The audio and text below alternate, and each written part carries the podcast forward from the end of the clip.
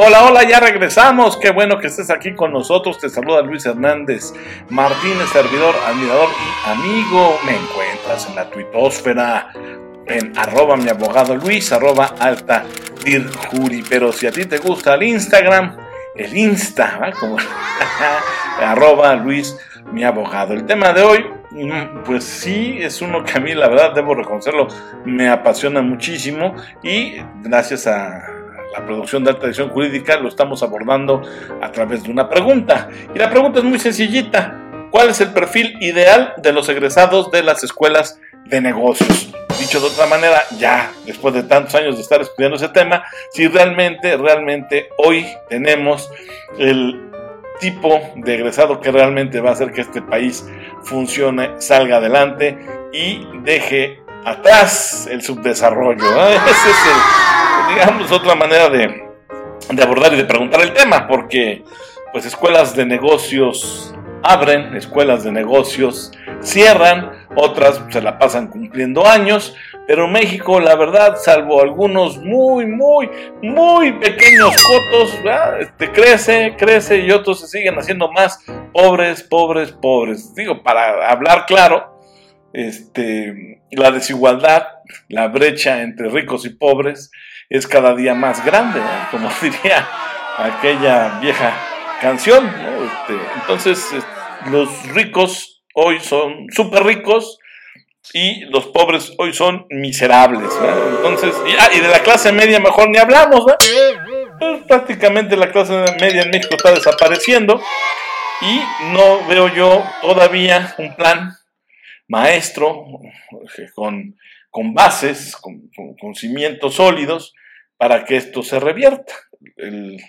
Seguimos viendo, insisto, que unos muy poquitos, pero muy poquitos siguen llevándose todo, mientras muchos, muchísimos, muchísimos cada vez siguen perdiendo más. Y lo que antes se conocía como la clase media, pues eh, en realidad ya se está difuminando hacia abajo. Está engrosando las eh, filas de la clase baja. Y esto pues no, no se ve muy bueno para México y su futuro. Si es que queremos realmente construir un país de leyes, de Estado de Derecho, de igualdades, de libertades y todo aquello que en papel suena muy bien, pero que en la práctica nomás no veo todavía cómo puedan Pero bueno, tranquilo Luis Hernández Martínez, eso ya lo veremos en otro programa, ya lo discutiremos. Porque por lo pronto vamos a enfocarnos a esta preguntita, si realmente las escuelas de negocios están generando el perfil que a la luz de las circunstancias nacionales se requiere. Este, cierto, cierto, cierto, cierto, cierto. Algunas escuelas de negocios eh, reinventaron sus programas y, y, han hecho que algunas de las características para cualquier egresado de su escuela o facultad de negocios sea la de pues el trabajo en equipo, compromiso con las tareas a realizar, sentido común, Decía Carlos Llano que es el menos común de los sentidos, pero también, bueno, las escuelas se han enfocado por generar o producir egresados que tengan una honestidad este, verificable, ¿no? tanto en las prácticas corporativas como en las personales, éticos, humildes, con disposición al trabajo. Bueno, es que te digo, en papel tú ves los planes de estudios y dices, bueno, Dios, este, qué sensacional la escuela. El problema es que cuando ya esta gente está en, las arenas de la realidad, honestamente se comportan de otra forma. Entonces, pues algo no está, no está ocurriendo bien dentro del aula como para que afuera se desempeñen de una forma distinta. O en realidad a lo mejor sencillamente es que las escuelas de negocio no funcionan para crear mejores personas. ¿eh? Punto, se acabó así de duro y cruel. pero insisto, eso ya será punto de otra reflexión. Por lo pronto, bien dice la cultura popular, para dar órdenes, primero hay que saberlas obedecer. Y las empresas, según los empresarios que he consultado y he entrevistado a lo largo de tantos años, ya no buscan gente arrogante que quiere estar en el escritorio o mandando a diestra y siniestra o desde una aplicación, ¿verdad? Porque, no, bueno, ahora ya ni siquiera quieren ir al, a la fábrica, a las líneas de producción, ¿no? Ya a ver, déjame conecto a la distancia, veo por la camarita con una app Y este, no, no, Dios, de verdad, hay que repensar, urge, algo no, no se está haciendo ya bien, ¿no? Este, quítate un poquito del, del amor, del cariño, del afecto que le puedas tener a tus hijos, porque pues este programa está dirigido para alta dirección que ya está en, en plenitud y que pues seguramente tiene hijos universitarios o adolescentes y, y sea autocrítico de los hijos que le vas a dejar al mundo, ¿verdad? Este, porque, caray, a veces, pues dicen que el amor de padre, el amor de madre ciega. Entonces, sea autocrítico, ¿ah? En fin, bueno, eso también, por cierta nota, vez será otro tema, pero por lo pronto puedes verificar, uno, tuvimos un tema, ¿no? Este, ¿qué tipo de, de hijos vas a dejarle a este mundo? Entonces te invito a que lo escuches nuevamente para que te des cuenta que no es algo que yo traiga en contra de los jóvenes o los adolescentes o los universitarios de hoy. No, este, hay estudios que te pueden dar luz sobre las sombras que hoy nublan tu discernimiento. Pero bueno, regresando al tema, los futuros empresarios, eso es lo que se espera, deben tener una idea clara sobre la función a cumplir en la vida. Fíjate, o sea, este, esta frase, este pensamiento, esta reflexión de que los empresarios futuros, yo le quitaría a los empresarios futuros, yo diría a los empresarios en general, los de hoy, mañana y siempre, deben tener una idea muy clara sobre la función a cumplir en la vida, un propósito, el famoso propósito, ese, que debe siempre tenerse, y, del cual Manuel Senderos Irigoyen, en aquellos años este, ya lejanos, presidente fundador del Instituto Panamericano de Alta Dirección de Empresa y de la firma DESC. Fíjate, o sea, hay que siempre retraer, retrotraer o, tratar de aterrizar esos pensamientos que, no perecen, que, duran por, su prudencia a lo largo de los años, para volverlos a, reflexionar y adaptarlos o retomarlos eh, con la fuerza que se requiere. Imagínate una vida sin propósito. ¡Wow! ¿Cuánta gente hoy no sabe ni por qué se paró a trabajar? O sea, de verdad, ¿eh? Este, ¿Y ahora qué? ¿Y para qué? ¿No? Este, la depresión, ahí están las cifras, ahí están las estadísticas. ¿no? ¿Cuánta gente está viviendo hoy en depresión?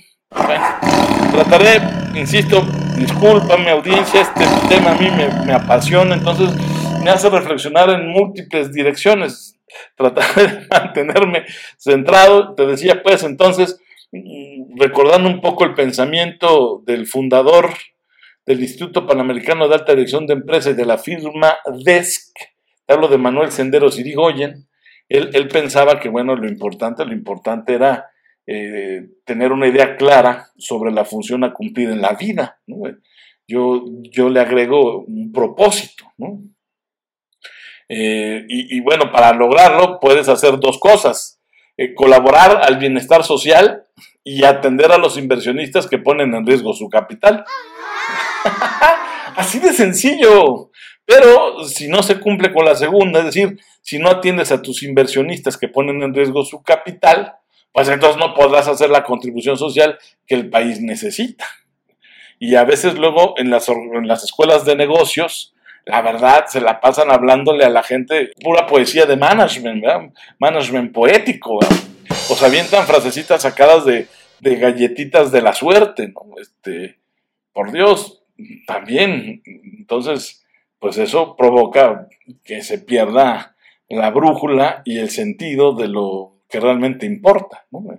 Este, ayudarle al inversionista a que recupere su capital, a que se haga una verdadera contribución social, tal y como el país la necesita, no como la que se les ocurre a las empresas que puedan ofrecerla, ¿eh? no, no, es una contribución social, pero eh, con base en lo que realmente el país requiera.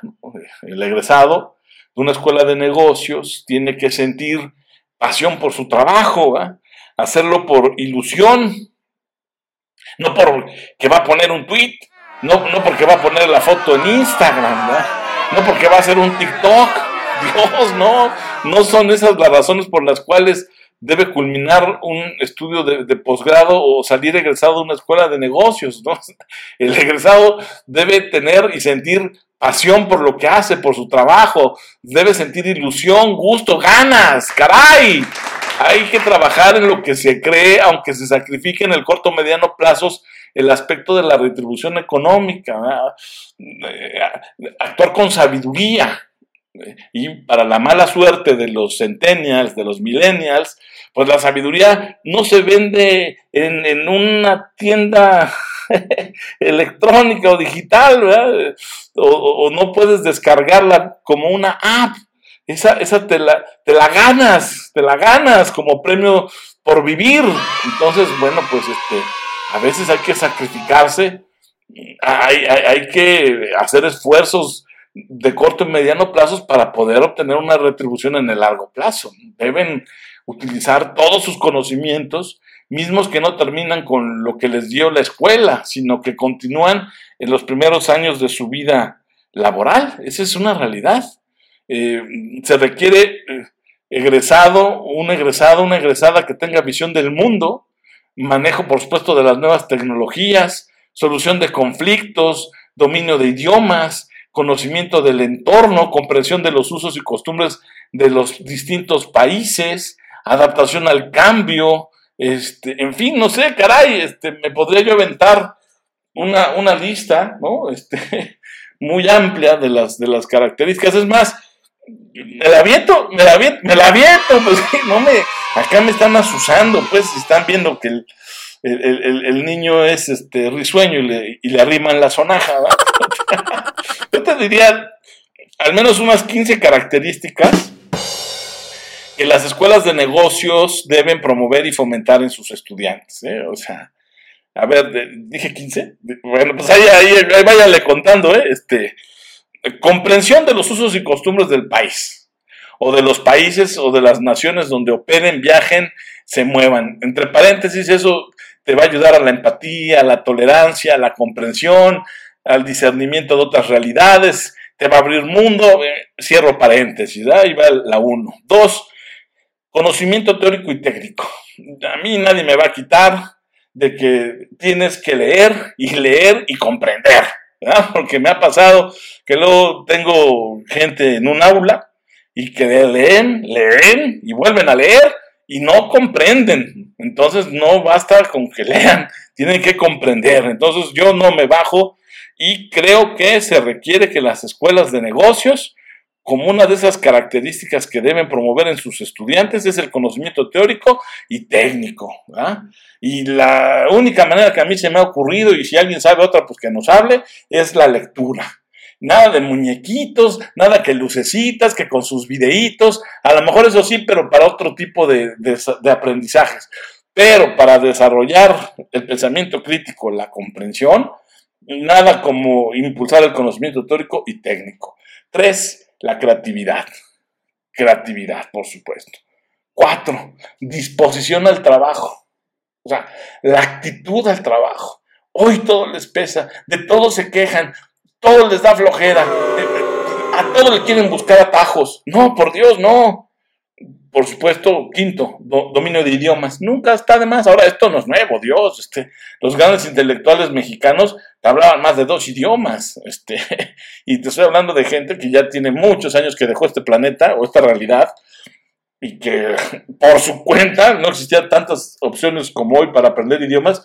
Ellos le hicieron como pudieron, pero se habilitaron en más de un idioma. O sea, el español más el inglés que el francés, muchos le metieron al alemán. No, no, no, impresionante, gente brillante, gente disciplinada y talentosa.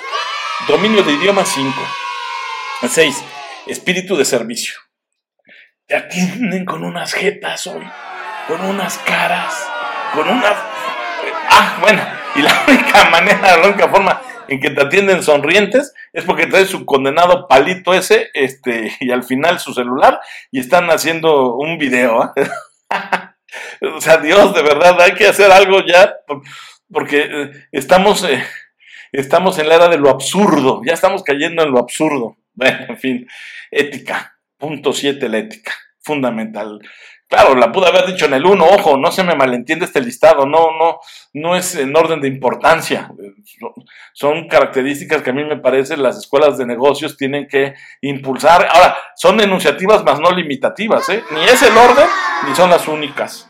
Flexibilidad, se me ocurre como octavo punto. Este, gente flexible, gente que, que, a ver, porque juventud no es sinónimo de innovación, ¿eh? Juventud no es sinónimo de innovación. Entonces necesitamos gente que sea flexible. Nueve, humilde. Necesitamos gente que sea humilde. Diez, liderazgo. Trabajar el liderazgo. Pero un liderazgo que sirva a los demás, no un liderazgo que se sirve de los demás, que es como lo que ocurre ahora en muchas de las organizaciones de la sociedad civil. Y también sin pelos en la lengua, ¿eh? este, abrazan o ponen una bandera aparentemente eh, progresista. Este, con alguna causa progresista, y lo único que hacen es este, allegarse de influencias, de relaciones, servirse con la cuchara para sus intereses, y entonces por eso, por eso es que la gente tampoco ya está creyendo, desde hace mucho, no cree en los partidos políticos, pero tampoco ya cree en, las, en, en las llamadas organizaciones de la sociedad civil, porque hay cada personaje detrás y frente de ellas que lo único que han hecho pues, es servirse de las necesidades de las personas. Entonces, ahí también hay un gran trabajo por, por hacer. ¿eh? Ya desenmascarada tanto farsante, escondido en la famosa organización civil, ¿no?